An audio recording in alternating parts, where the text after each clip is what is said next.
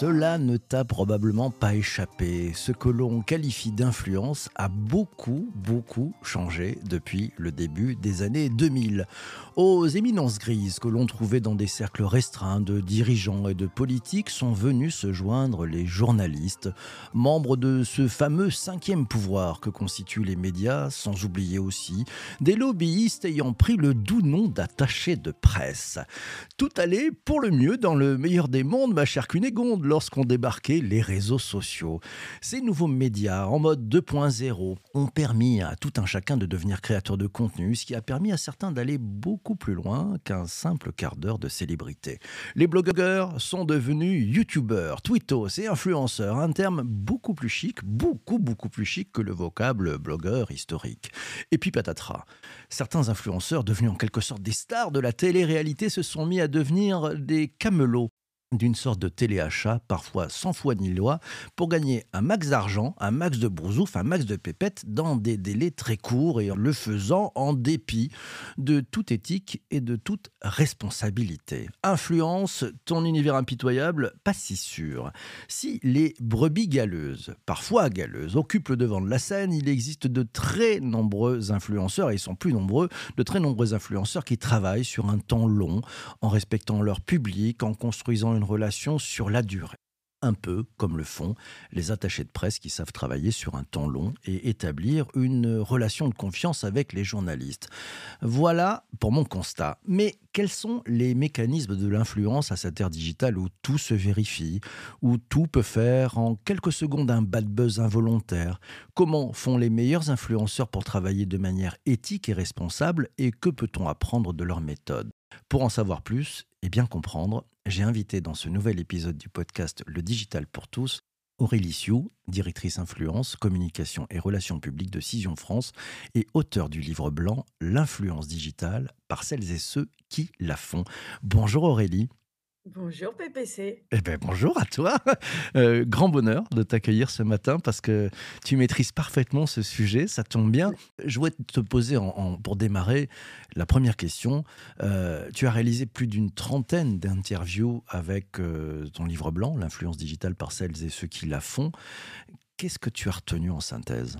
Ce qui est intéressant, c'est évidemment la pluralité des points de vue et en même temps la cohérence des points de vue issus des témoignages. Je pense que la première chose à dire, et ça c'est vraiment important, c'est qu'il y a deux influences. Et aujourd'hui, c'est un des, un des grands enjeux euh, du marché de l'influence, c'est vraiment la compréhension de ce qu'on met dans ce terme, finalement, l'influence digitale. Donc, pour euh, revenir à des choses très euh, pratico-pratiques, ben, il y a deux influences. Il y a une influence qui est organique, ce que Nicolas Bordas appelle, lui, profonde, euh, différée, basée sur réellement la proposition de valeur de la marque, tu vois, sa créativité, son expertise. C'est une influence qui a un objectif très simple, c'est de faire passer un message et qui offre aussi à la, marque finalement de devenir un leader d'opinion, euh, une marque prescriptrice. Et là, on est sur une temporalité qui est vraiment longue.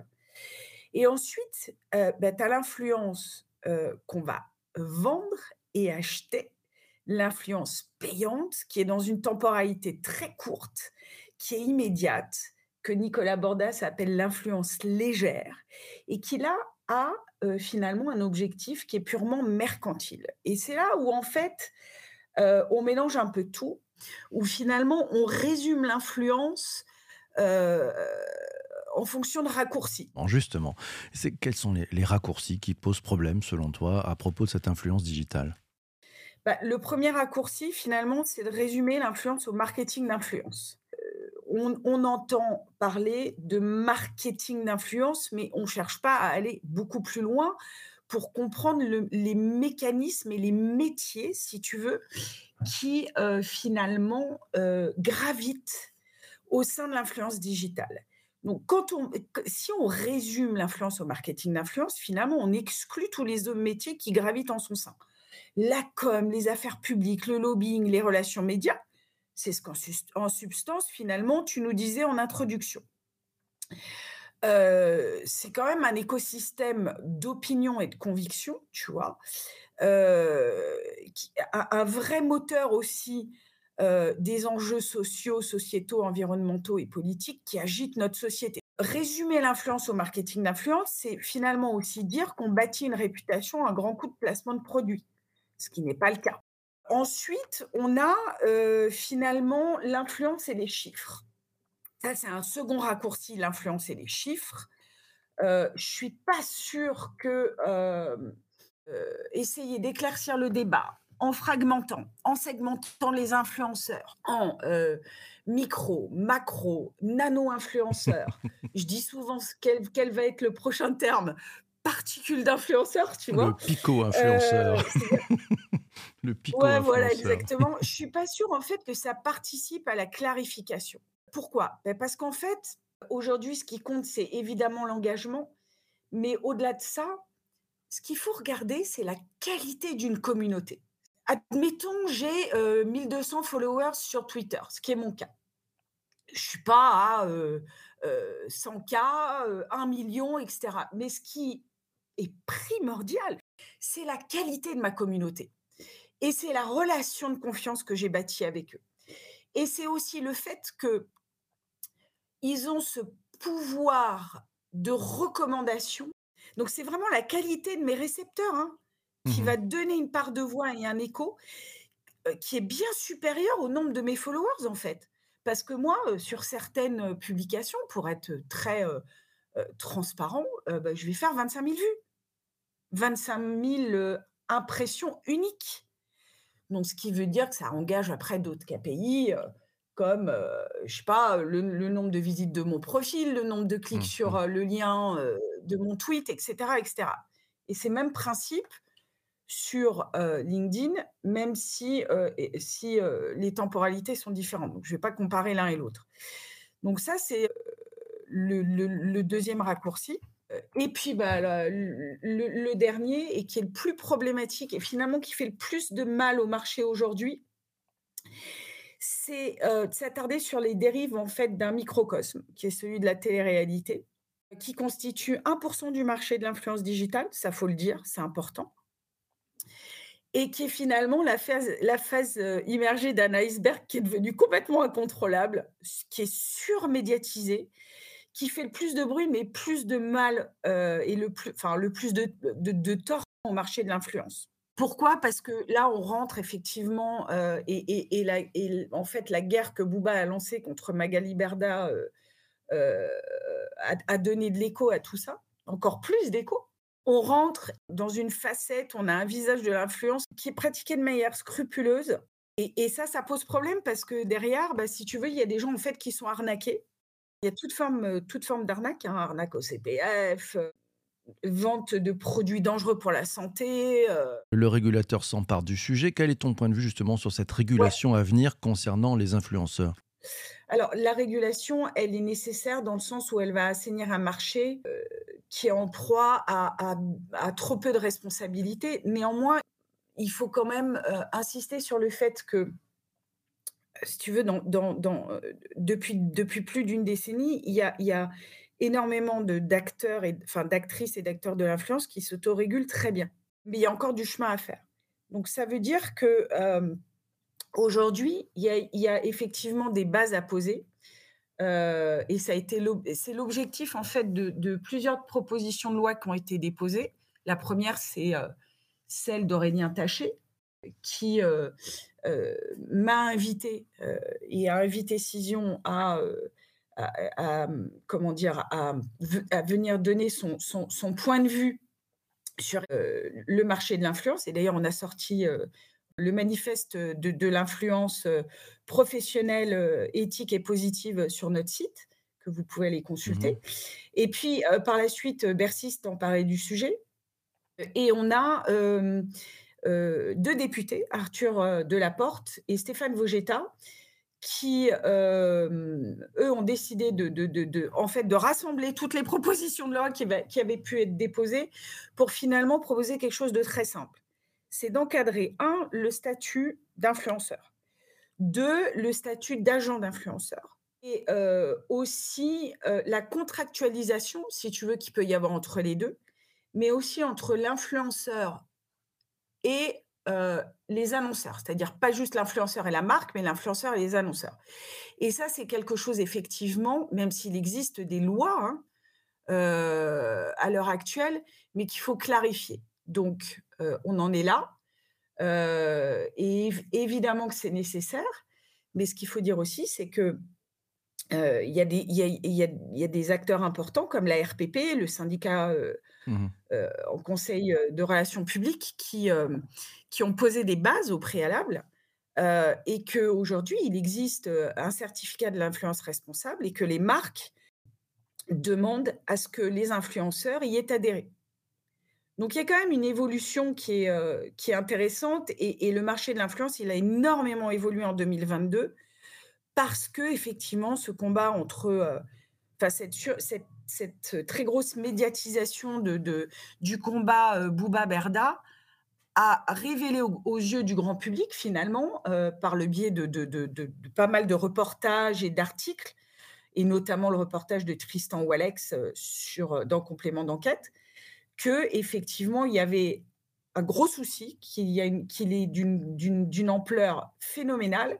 Mais après, il faut pas mettre tout le monde dans le même mh. panier. Il faut faire très attention à ça et l'encadrement, il il peut pas être appliqué, si tu veux, à des acteurs de la communication qui, eux, heu, finalement pratiquent une influence plutôt posit enfin plutôt très positive, plutôt très vertueuse, et puis parce que c'est des ce ce Mmh. on est sur des métiers qui sont différents, tu vois? Alors justement, je te propose qu'on tourne la page. Le 1 là qui Ouais, est qui est pas tout propre, qui amène de la ouais, régulation, donc qui va permettre de nettoyer les choses, on va les laisser de côté. Heu, je voudrais qu'on revienne sur, heu, dans ton dans ton ouvrage, je crois que tu as pas interviewé de d'experts de la télé du téléachat, heu, de produits, non, responsables, tu as plutôt fait l'inverse. Qu'est-ce que qu'est-ce qu'on peut tirer et qu'est-ce qu'on peut apprendre de de ces ces influenceurs-là? Comment ils font pour travailler de manière éthique et responsable? Qu'est-ce qu'on peut apprendre de leur méthode? On les reconnaît comment ces gens-là? ce sont des gens qui en fait, heu, ont conscience qu'ils ont un devoir d'influence, vont pratiquer l'influence avec exemplarité, avec responsabilité. C'est bien là, en fait, que, finalement, l'influence responsable, elle pr elle prend tout son sens. Heu, on a enfin, un influenceur, il a la responsabilité d'informer et de transmettre, avec, heu, authenticité, transparence et d'éclairer, heu, Mmh. aussi et avant tout sur son engagement à finalement contribuer, positivement à l'amélioration de notre société et donc finalement, on voit aussi ce qui est intéressant dans les, dans les jeunes générations d'influenceurs comme Paola Lochetti ou heu, je cherche son nom, hem, My Better Self, hem, ce sont des jeunes influenceuses qui profitent aussi de, leur notoriété pour faire passer des messages vertueux. Il faut le dire, il faut le redire, l'influence, c'est d'abord un message avant d'être un messager et on a, cette nouvelle génération qui est hyper consciente que finalement, bah, en tant qu'influenceur, on peut plus avoir de comportement, heu, climaticide, heu, on a, heu, aussi un devoir d'exemplarité. OK, très clair. On les reconnaît à ça finalement et puis ce que j'ai compris aussi de ce que tu disais, c'est que le plus important en fait, ce c'est pas le le metteur du message, non, c'est le récepteur et donc la la valeur sur le le récepteur. Tiens Hubert qui te qui te pose la question, est-ce qu'il faut un un agent pour être influenceur? c'est une bonne question. Est-ce qu'il faut un agent pour être influenceur? Je ne pense pas, pour la simple et bonne raison qu'on voit, heu, des gens, heu heu, assez formidables aujourd'hui comme Hugo Décrypte ou comme Bruno Maltor que j'ai interviewé, dans le Livre blanc, qui sont des gens qui, ont une créativité sans faille, dont la prise de parole est hyper éclairante et euh, qui ont eu besoin de personne finalement pour, euh, pour réussir ça, euh, qui savent aussi appréhender les différentes facettes, tu vois, d'un, d'un LinkedIn versus un Instagram et qui ont compris qu'en fait, il faut diffuser le bon message au beau public au bon moment. Mmh et je pense pas qu'ils aient eu besoin d'un agent pour ça. Je pense que ça fait partie aussi, des des nouvelles générations qui qui ont grandi avec le le les réseaux sociaux et le tout mobile. Ouais, ils ont les codes. Ils ont les codes. Ils ont les codes. Ouais. C'est pas mal. Tiens, ouais. question de, de Zoubert. Euh, tiens, ça serait intéressant de rebondir là-dessus. Il dit Les marques ne s'intéressent plus aux chiffres. euh, les marques aiment la valeur du message. C'est encore vrai ou, ou les, ou quand même les, les- les marques sont quand même à la recherche encore de ces vanity metrics euh, J'ai fait tant de vues, tant de machins, etc. Elles, elles se concentrent plus sur la valeur du message aujourd'hui, les marques, ou c'est encore long à venir? Oui, bien sûr. Non, mais les vanity metrics de moins en moins parce que c'est un écran de fumée, si tu veux, et tout le monde commence à s'en rendre compte. Mais heu, en fait, je pense que les marques et les influenceurs, parce que la question, elle est là, ils cherchent vraiment, en fait, à partager des valeurs. Mmh. Hem, que ce soit, heu, un Conbini qui fait appel à des leaders d'opinion ou un Vivatech, tu vois? Fabio, Gauthier, il l'explique très bien. Il dit que finalement, eux, ils travaillent avec des leaders d'opinion, mais qui partagent leurs valeurs sur le long terme, leurs valeurs sur, l'innovation, leurs valeurs sur, en fait, tout ce qui peut, enfin, tout ce qui fait leur écosystème, tu vois? Mmh. Heu et et et et c'est vraiment maintenant le partage des valeurs et et la mission qu'on s'est, heu, finalement donnée qui, qui prime sur, les vanity metrics. Laura te dit le marché de l'influence dépasse les 20 milliards de dollars. Il y a forcément une recherche de retour, soit en conversion pure, nous dit-elle, placement de produits, Ouais. soit en images plus difficilement mesurables si on n'a pas un baromètre de marque en place et des exposés non exposés. Euh, tu parlais tout à l'heure de la mesure, justement. Euh, les, les- les vrais KPI de l'influence, qu'est-ce que c'est? Ces, ces indicateurs Le bon indicateur, s'il n'y en avait qu'un euh, à retenir aujourd'hui, ça serait quoi le bon indicateur de mesure? Bah, écoute, moi, je vais te donner mon indicateur de mesure depuis 15 ans, qui est basé finalement et et c'est aussi ce que dit Combini sur la notion d'empowerment, c'est-à-dire la valorisation, heu, de, heu, de, heu, des autres. En fait, il faut retenir peut-être juste une chose, au préalable avant de donner un KPI, c'est que l'influence, n'existe pas sans le principe de la réciprocité. L'influence, c'est une conversation et en fait, plus tu vas, t'intéresser aux autres et plus ils vont te le rendre, sans même, si tu veux, attendre qu'on te le rende. Mais, heu, l'influence le le le mécanisme de l'influence digitale, il se situe bien là.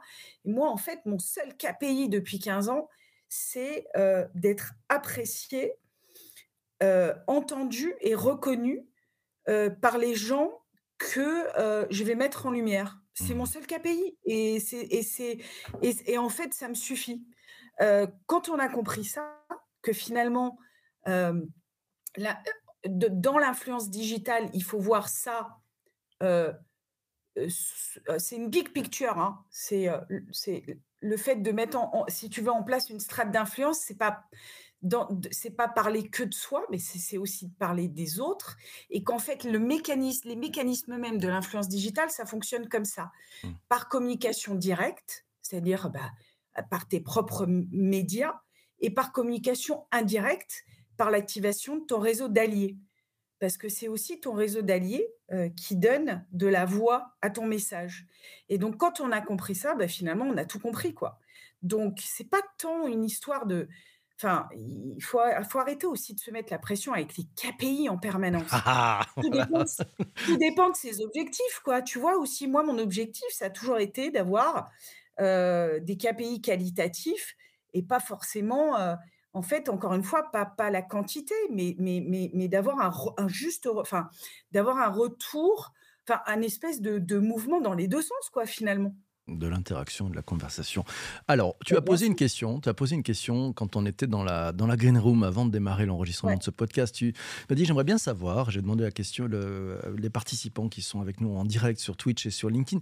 Qu'est-ce qu'ils pensent de l'influence digitale et c'est quoi l'influence digitale pour eux? Je vais te donner quelques quelques réponses. Euh, on va commencer par la réponse de tiens de Hubert qui, qui nous dit bah, pour moi il n'y a pas de différence entre marketing d'influence versus l'influence digitale versus l'influence. Donc lui il voit pas de différence entre ces, trois euh, strates d'influence. De, Comment tu réagis au propos d'Hubert? Bah, Je ne suis pas très étonnée, mais, euh, mais, mais euh, ce qu'il faut, enfin, il y a une chose qu'il faut dire, c'est que le marketing n'existe pas sans la com, la com n'existe pas sans le marketing, mais si on résume l'influence au marketing d'influence, ça veut dire qu'en fait, encore une fois, on exclut toute une, une, série de métiers qui, qui en fait sont les fondements, certes, du marketing d'influence, mais sans lequel le marketing d'influence n'existe pas. Enfin, je ne sais pas si mon mmh. propos est très clair, mais tu, tu avant, avant de, de, en fait, de penser à vendre un produit ou un service, il faut d'abord avoir tu, peux essayer de vendre un, service ou un produit.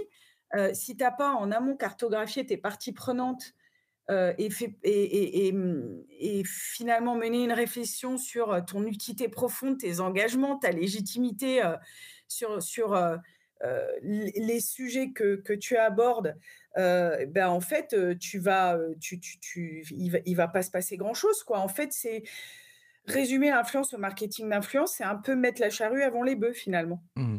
Allez, autre, autre réponse à cette question hein, euh, que tu as posée, c'est quoi l'influence digitale pour vous? Euh, Zuber nous dit, ben, pour moi, c'est informer et partager des astuces, des conseils pour faire grandir son public. Ouais, il nous dit, il est un peu idéaliste. Comment tu rebondis à son propos? Ben non, ça n'a rien d'idéaliste, au contraire c'est le principe même effectivement de l'influence digitale, c'est d'informer, mais de manière effectivement, de manière exemplaire, si possible. Et aussi, il y a la notion, si tu veux, d'expertise, parce que c'est vrai que avec finalement un pouvoir politique qui est fragilisé au niveau de sa prise de parole, bah, mmh. Euh, le, en fait, l'opinion publique, elle a reporté finalement sa confiance sur euh, l'entreprise. Euh, ils se disent, bah, elle va nous, c'est l'entreprise qui va nous sortir de ce mauvais, ce, ce, mauvais passage, bon, qui dure un peu hein, entre le Covid et, et aujourd'hui une, une, crise sociale, etc. Enfin, on est, on est en, mmh. en période permanente de crise, ça on l'a bien compris. Mais finalement, euh, non, non, informer euh, sur, euh, en tant que chef d'entreprise, sur la, responsabilité que, qu'on a engagée pour faire face au Covid. Il y a, il y a énormément de dirigeants qui l'ont fait et, et, et, qui ont très très bien réussi cet exercice-là pendant le Covid. C'est les Alexandre Bompard, les Dominique Schelcher, tu vois, tous les patrons de la grande distribution. Aujourd'hui, euh, influence et consommation responsable vont de pair. Donc moi, je trouve pas que le propos de notre ami soit euh, enfin, je trouve qu'il est tout à fait euh, cohérent. Allez, j'en prends d'autres alors. alors j'en profite, j'en prends d'autres. Euh, celui de Vanessa, Vanessa qui nous dit oui, l'influence digitale pour elle, c'est le brand voice. C'est l'idée que son, se fait spontanément d'une marque personnelle ou non, ainsi que sa portée. Charles nous dit, bah, Charles bah, c'est la capacité de réunir des gens autour d'une expérience et d'un regard. J'aime beaucoup cette, cette expertise. Cette expertise aussi, ouais, c'est ça, une expertise, une expertise des gens autour d'une expertise et d'un regard. Euh, moi, j'ai fait le résumé en disant d'une expérience, parce que je pense que c'est intéressant de mettre des expériences aussi. Euh, Vincent, quant à lui, nous dit ben, dès qu'il y a du business, je ferme les écoutilles, nous dit Vincent. Il est imperméable à toute influence business. Il n'écoute que les gens vraiment authentiques et qui ont des idées sincères et des vrais avis. Donc, dès qu'il y a une marque, il zappe. Euh, tu as observé, il y, y, en a qui sont en train justement de, de, de, tourner le dos dès qu'il y a une marque qui disent bon allez, c'est hop, on essaye de nous vendre, c'est de la pub déguisée. Tu vois ce phénomène ou pas? Euh... Bah, en fait, La réponse est non. pourquoi dès qu'il y a une marque, je zappe? Tu peux pas zapper toutes les marques. Il y a il y a enfin, hem, la en fait, c'est la problématique de la régulation aussi. Mmh C'est à un moment donné, heu, est-ce que, on on en tant qu'influenceur ou en tant que marque, on a bien, mis le bon hashtag, contenu sponsorisé, enfin, tu vois? C'est juste un problème de transparence, en fait. C'est un problème de transparence, c'est un problème d'éthique. Après non, enfin je je au Mmh contraire, je pense que le phénomène a émergé et qu'il est en train de se se se norm enfin pas de se normaliser, mais heu mais heu, de de se réguler. OK. Heu, tiens, on va rebondir, ça sera la au la contraire, c'est-à-dire on va on on va vraiment vers une professionnalisation du du des des des des métiers de l'influence et vers vers, heu, plus, heu, d d'éthique, d'authenticité, heu et d'expertise aussi. On va rebondir sur la et ça sera la dernière, heu, le dernier rebond, heu, c'est les propos de Njara qui nous dit: «Métaverse». Tiens, il ouvre un petit peu le sujet sur le web 3. Heu, je ne sais pas si dans tes intervenants, il y en a qui ont parlé du web 3, des métaverses. Oui. Heu, nous dit: «Métaverse, opportunité ou menace pour les influenceurs». Dit autrement, les marques auront-elles encore besoin des influenceurs dans les métaverses? Moi, je pose je poserais la la, la question dans l'autre sens, c'est-à-dire, en fait, les les les créateurs de contenu et les influenceurs, heu, vont récupérer énormément de, finalement, de, de pouvoir dans le dans le web 3 et dans le métaverse, puisqu'ils n'auront plus d'intermédiaires. Heu et ça, c'est enfin, je pense, PPC, que tu en parles mieux que moi, mais heu, mais pour moi, la question, il faut se la poser plutôt à l'envers. C'est-à-dire, c'est plutôt les marques qui vont avoir besoin des influenceurs dans le web 3 et le métaverse. Ouais, bah, donc, ça promet, hein, parce qu'on a déjà les réseaux sociaux qui ont besoin des influenceurs parce que c'est eux qui font les contenus. Donc s'ils vont tous dans le web 3, ça va être chaud quand même pour les acteurs du web Mais 2.0. ouais, mais il y aura plus d'intermédiaires. Tu Ouais, vois, il y aura plus de de bah, oui, qui est la plateforme, donc Ouais, heu, après bon, il y aura toujours des intermédiaires parce tu que les intermédiaires savent amener de la valeur ajoutée aussi. Heu, la nature ayant horreur du vide, je suis pas inquiet, on trouvera des intermédiaires. Heu, mais c'est intéressant. Voilà. Mille merci à toi d'être intervenue dans dans ce podcast. Merci beaucoup Aurélie. Bah, merci à toi, PPC. Merci à vous tous d'avoir participé à l'enregistrement de ce, podcast, vous qui étiez sur LinkedIn et sur Twitch, comme tous les matins. C'est à 7h20, voilà, de matin, de bonne heure, de bonne humeur. On se retrouve tous ensemble. Euh, merci aussi à toi d'avoir écouté cet épisode du podcast jusqu'ici. Je te souhaite une très belle journée. Je te dis à bientôt pour un prochain épisode. Et surtout, surtout d'ici là, euh, fais-toi plaisir. Fais-toi plaisir.